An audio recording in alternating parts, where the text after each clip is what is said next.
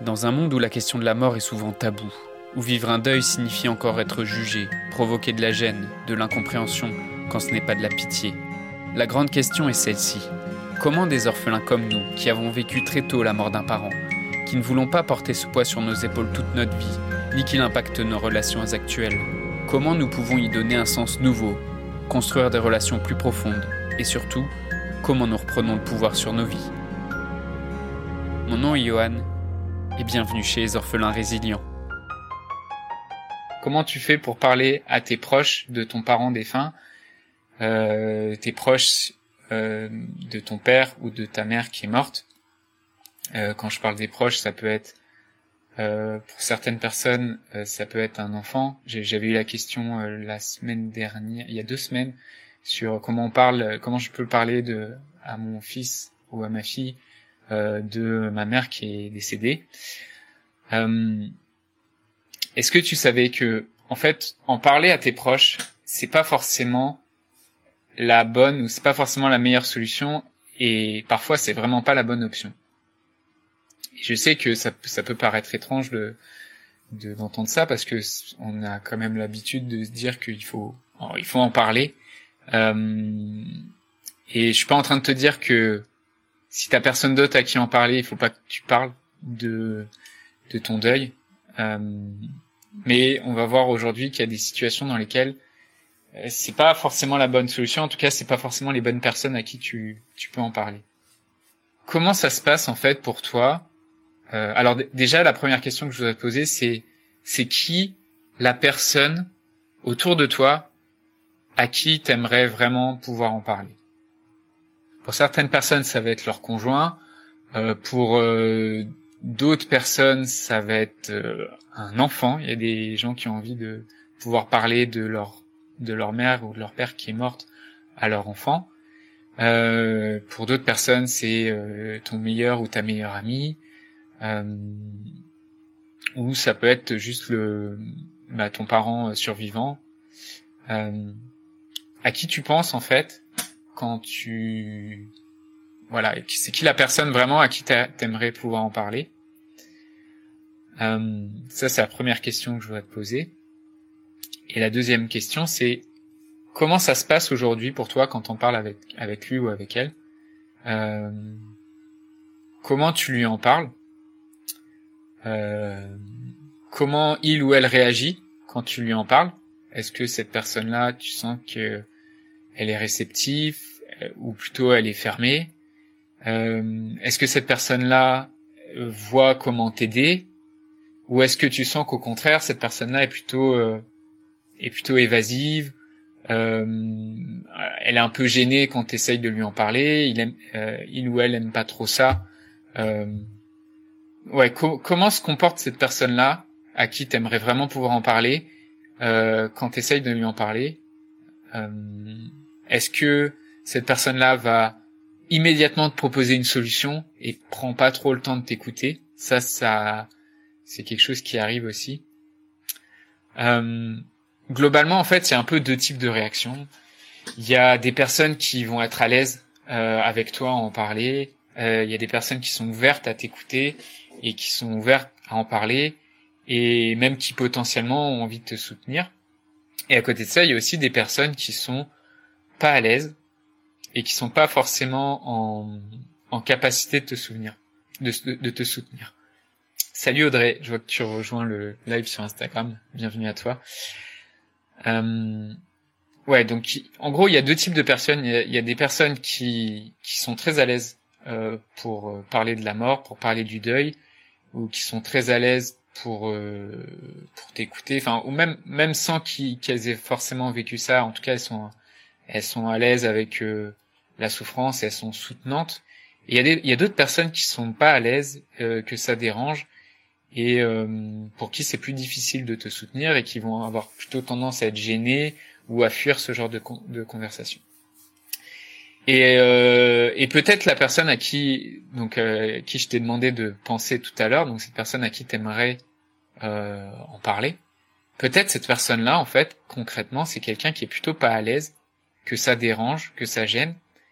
Euh, mais en fait, il faut comprendre quelque chose, c'est que ça dépend aussi beaucoup de ta manière d'en parler. Parce que quand tu parles de quand tu parles de la mort, quand tu parles d'un, de, de, ton père ou de ta mère qui est morte, quand tu quand tu parles de, de, de ça, de ton deuil, à un proche, à un parent ou un ami, il y a deux manières d'en parler. Soit tu en train de soit tu es en train de témoigner, c'est-à-dire tu es en train de de parler d'un souvenir et d'une anecdote que tu as vécu avec euh, avec ton parent et tu es en train de partager des souvenirs, soit tu es en train de demander de l'aide. Et c'est deux attitudes qui sont très différentes et qui n'ont pas du tout les mêmes implications pour ta relation.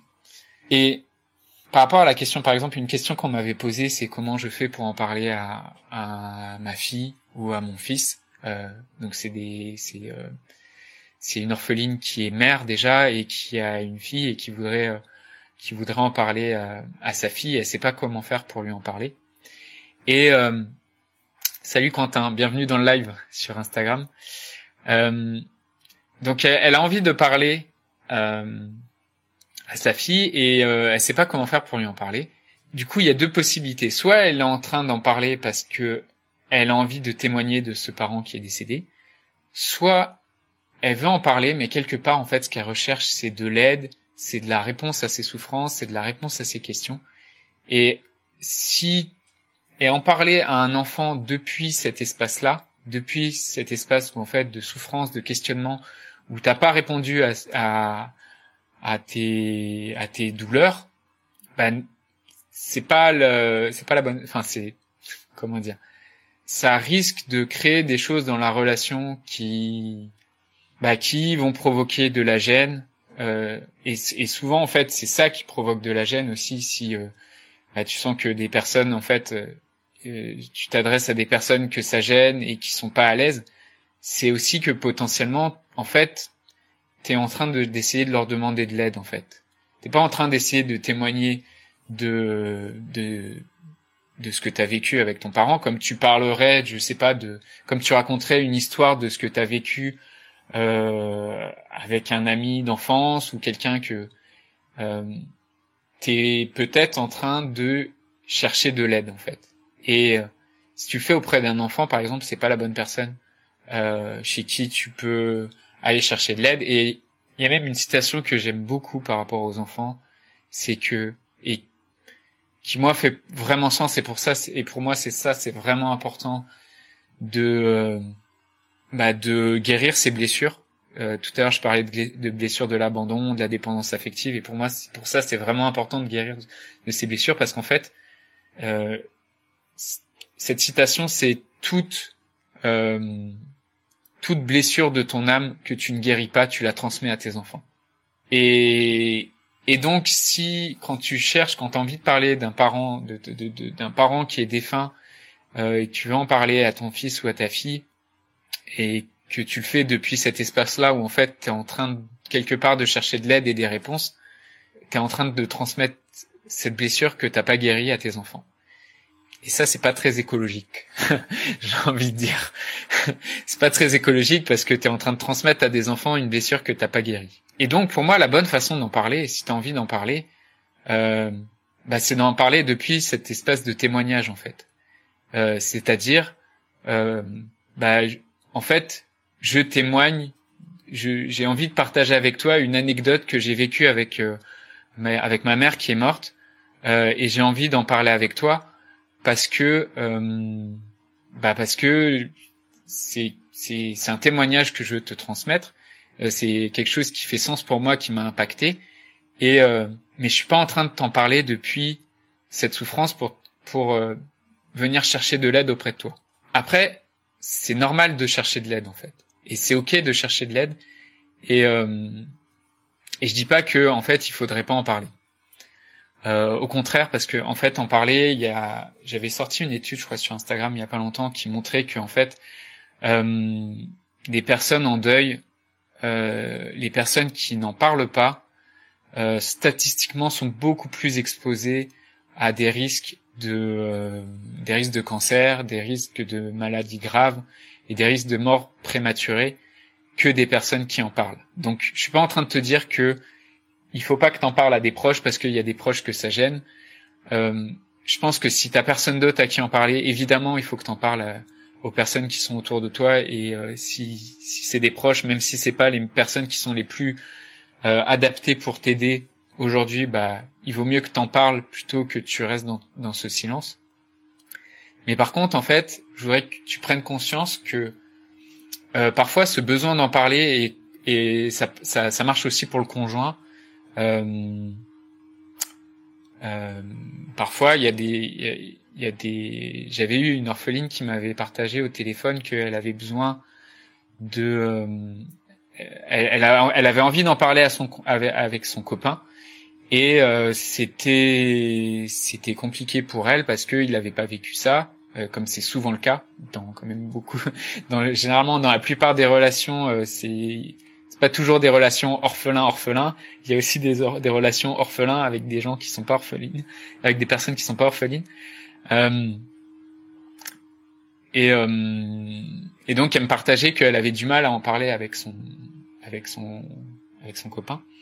Euh, mais c'est toujours c'est cette même question, c'est d'où est-ce que te vient le besoin d'en parler Est-ce que c'est pour en parler pour partager un souvenir Est-ce que c'est en parler pour euh, témoigner? Et c'est pour témoigner, a priori, même si de prime abord ça peut gêner quand même une grande partie de la une grande partie de la population de parler de quelqu'un qui est mort, parce que la mort ça reste quand même un sujet qui est qui est tabou et avec lequel il y a beaucoup, la, majorité des personnes sont sont mal à l'aise.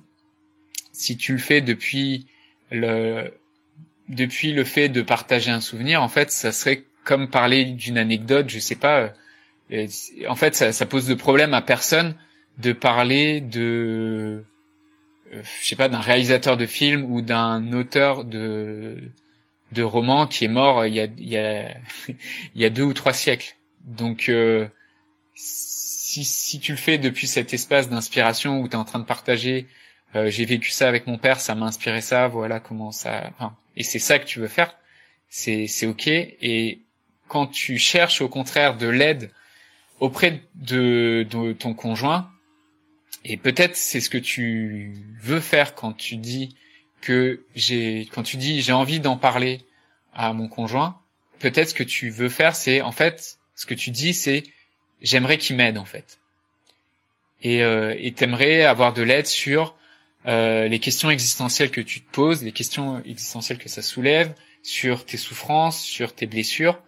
Et le problème, c'est que tu vas chercher ça chez ton mari, chez un frère, chez euh, une amie, euh, ton meilleur ami ou ta meilleure amie. Et le problème, c'est que cette personne-là à qui tu vas parler, concrètement, c'est quelqu'un qui n'a qui n'a pas forcément de clarté là-dessus, quoi. Et concrètement, c'est peut-être quelqu'un qui n'est pas du tout, euh, enfin, donc à qui ça n'est pas arrivé, euh, qui ne s'est jamais posé cette question, qui a peut-être été confronté à la mort, mais que ça n'a pas impacté de la même façon. Et donc, si ça t'étonne en fait que cette personne-là, ça la gêne euh, quand tu veux lui parler de de de ton deuil et que tu veux lui parler de la mort de ton père ou de ta mère, bah c'est juste normal en fait que ça la gêne parce que en fait c'est pas la bonne personne à qui aller en parler. Et je sais que c'est important pour toi, peut-être dans ton couple, de pouvoir avoir ce niveau d'intimité et ce niveau de d'authenticité pour pouvoir aborder ces sujets-là. Mais euh, mais peut-être juste, en fait, t'espères de ton copain ou ta copine ou de ton conjoint qu'il résolve un, euh, des difficultés que toi tu, tu as du mal à affronter seul et surtout que lui n'est, enfin que lui ou elle n'est pas la bonne personne pour euh, pour gérer ce genre de, de questions là. Et je pense que en fait, bah, la solution c'est juste de trouver quelqu'un qui est adapté pour répondre à ces questions là. Si quand tu quand essayes d'en parler à un, à un, proche, à ton conjoint, à, même mais même à un frère ou à une sœur, euh, et que tu sens que bah en fait il y a quelque chose qui coince, euh, que ça gêne, que ton frère ou ta sœur ils ont pas non plus envie d'en parler avec toi, euh, bah peut-être tu t'acharnes à essayer de faire en sorte que qu'ils en parlent avec toi, mais euh, mais c'est juste pas les bonnes personnes à qui en parler quoi. Et euh, et ce que je te propose, bah, tout simplement, c'est de c'est de venir en parler avec moi en fait. Si euh, si auprès de ton mari ça si auprès de ton mari ça ça marche pas soit ton mari il te balance tout de suite des solutions ça c'est quelque chose que font beaucoup les hommes problème égale résolution j'ai un problème du coup euh, sans passer forcément par la case empathie où je creuse en posant des questions pour euh, aller voir vraiment c'est quoi la, résolution du problème. Euh, enfin, c'est quoi vraiment le problème en fait. Souvent, la réaction primaire d'un papa et d'un homme aussi, c'est euh, question, réaction, euh, action quoi. Enfin, en fait, faut agir pour résoudre le problème, même si j'ai pas forcément de clarté sur c'est quoi le problème.